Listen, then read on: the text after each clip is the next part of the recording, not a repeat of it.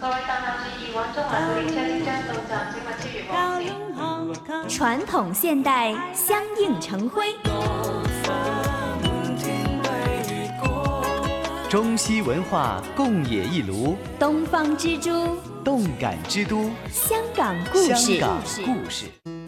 欢迎来到《香港故事》节目时间。节目当中，雨波非常高兴，请来香港《中国旅游杂志》副总编辑陈一年一哥，你好。你好，大家好。继续来看看湾仔旧区，但是呢，也会发现它很多新的面貌哈。这一集，一哥将会为大家介绍湾仔旧街市和石水奇鱼街蓝屋。哎，呃，这两个地方呢，呃，我在大概九年前讲过。哦，那隔了一段不短的日子了。哎嗯，呃，那个时候呢，我所看到的跟现在面貌已经不同了嗯，啊，尤其是这个旧街市，我当年去看的时候呢，还是啊正在讨论着怎么用的时候，嗯嗯啊，那是个旧貌，嗯，而现在已经完全是新貌了啊，嗯，啊，我我就啊、这一次啊、不得不再讲，有哎更新的哈一些的呃故事，可以跟大家一起来嗯分享。这两个地方呢，都跟呃皇后大道东有关系啊。实际上，你要是沿着皇后大道东向东走啊，一直走到差不多到末尾了。啊、这个这一段呢，你就可以看到啊，就是这两两个啊，我们现在要讲的这个救济，它现在的现状是怎么样啊？嗯，呃，我想不到啊，现在走到这儿呢，真是这种改变呢，真真是也太大了。嗯我还是先讲一下石水渠街吧。 啊，好，石水渠街呢，是跟呃皇后大道东相交，在嗯皇后大道东的南面的一条街。嗯这条街不太直啊，因为这已经进山了，所以呢就，呃，而且会跟别的路产生了一种交错关系啊、所以呢，在这儿呢就有点弯曲啊，嗯，呃，这里啊、有一座呃很有名的唐楼啊、叫做蓝屋，嗯呃，为什么叫蓝屋呢？因为这个整个唐楼啊被涂成了蓝色啊，嗯就啊，涂上了蓝色的涂料，这个也很稀奇啊！你就看到你在一条街上，哇，这个嗯特别的呃跳出来的一种颜色啊。嗯，呃，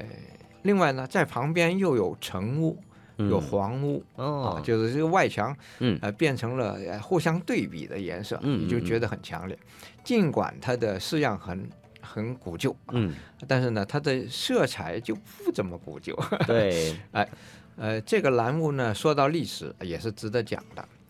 呃，这里曾经呃是一个医院啊，华佗医院 啊哦的所在地，嗯呃，又叫做湾仔街坊医院，是平民的医院啊，嗯就是为当地的居民服务的啊，嗯而是中医的医院对，啊，嗯那这个哈、也也是嗯、很有特色的，嗯不过呃已经不存在了啊，它嗯在一八八九年都已经关闭了啊， 嗯这个时候还没有蓝屋呢，啊，嗯这这个地址上是这样的啊，嗯呃，后来呢就这个地址啊，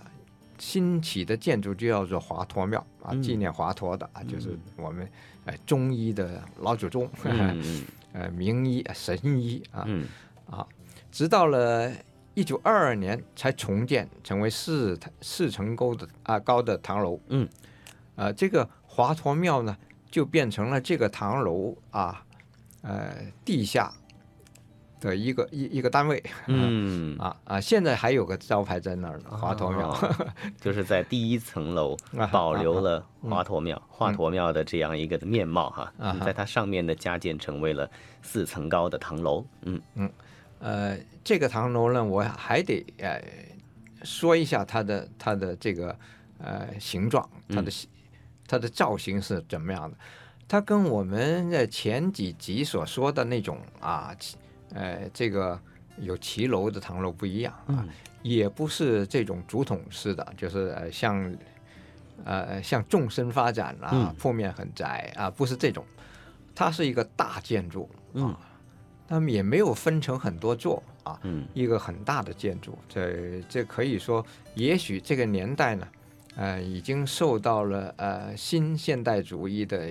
呃洋楼的一种影响，就是哦比较讲究实用，嗯呃整体啊嗯整体感啊啊、所以呢，它建成一个呃比较